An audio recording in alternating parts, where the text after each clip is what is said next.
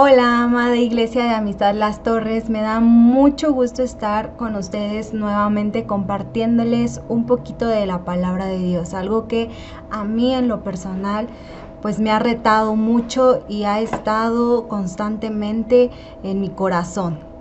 Y espero que de igual manera como ha sido para mi vida también sea de bendición para tu vida. Y quiero comenzar leyéndote un versículo que está en el libro de Proverbios capítulo 14 versículo 23. Y dice, todo esfuerzo tiene su recompensa, pero quedarse solo en palabras lleva a la pobreza.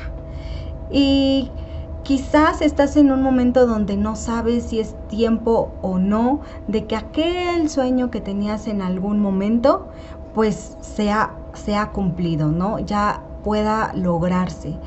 O, o, dices, no, quizás ya ni siquiera se va a cumplir, ya pasó mucho tiempo desde que recibí una promesa o desde que Dios me dijo esto, o, o, quizás ni siquiera venía de parte de Dios. Pero yo quiero hoy decirte que es el tiempo, es el tiempo donde Dios va a responder a aquel anhelo, a aquel sueño que Él ya ha depositado a tu corazón. Es tiempo de, de poner en práctica y poner en acción tu fe para que esto sea realidad en tu vida. Y no solamente necesitas creerlo, sino también, como te digo, esforzarte, como dice este, este versículo. Todo esfuerzo tiene su recompensa. Entonces, número uno, pues óralo, sigue orando, vuelve a traer ese, esa, esa promesa que Dios ya había depositado en tu vida, ese sueño, ese anhelo que tú ya tenías, de algún tiempo o quizás de apenas, dile Dios, esta promesa tú me la diste, Señor. Te la traigo nuevamente delante de ti. Este anhelo yo lo, yo lo tengo, te la, te la doy, te la, te la pongo delante de ti y, y, pregúntale, Señor, es tiempo, Dios, muéstrame hacia dónde ir, dime qué pasos das, ¿no? Y es la parte de no tengas miedo, porque Dios todo lo que cumple promete en su debido tiempo. Y, y nuestra, y nuestra necesidad que tenemos debemos de dársela a Dios, dice su palabra, ¿no? Toda necesidad preséntenla a Dios en oración y ruego y pues no estén afanosos, ¿no? Sino preséntensela. Entonces, ora, ora, no temas, no temas y da pasos porque Dios está ahí y Dios no se olvida de lo que Él ya te ha prometido. Y, y, una vez que tú ya oraste, que tú ya lo presentaste delante de Él, ahora da pasos. Él te va a dirigir en esa parte de oración. Eh, pídele sabiduría hacia dónde ir, qué palabras decir, a qué personas compartirle de quizás, ¿no? A lo mejor tú dices, mi anhelo y mi deseo es que mi familia sea salva. Bueno, pues entonces Dios, dime qué palabras decir, cómo hacerle, dame estrategias, dame creatividad para que yo pueda compartir de tu palabra.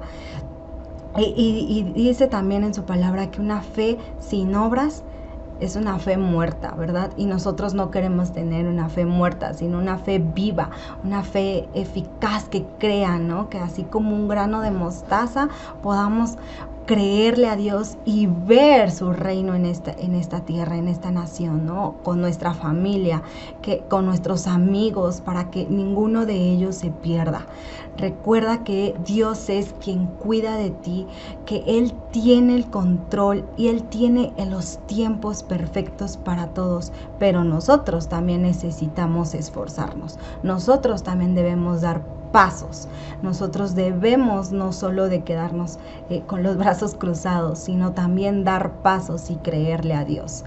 Amada familia, es tiempo, es tiempo de, no quedarnos sentados, de no quedarnos eh, estáticos, no conformarnos con lo que hemos visto, con lo que hemos probado de Dios, sino ir a más, anhelar más de su, de su, de su gracia, de su misericordia y compartir de aquello que ya hemos recibido, compartir del amor y del gozo que Dios ya ha depositado en nosotros.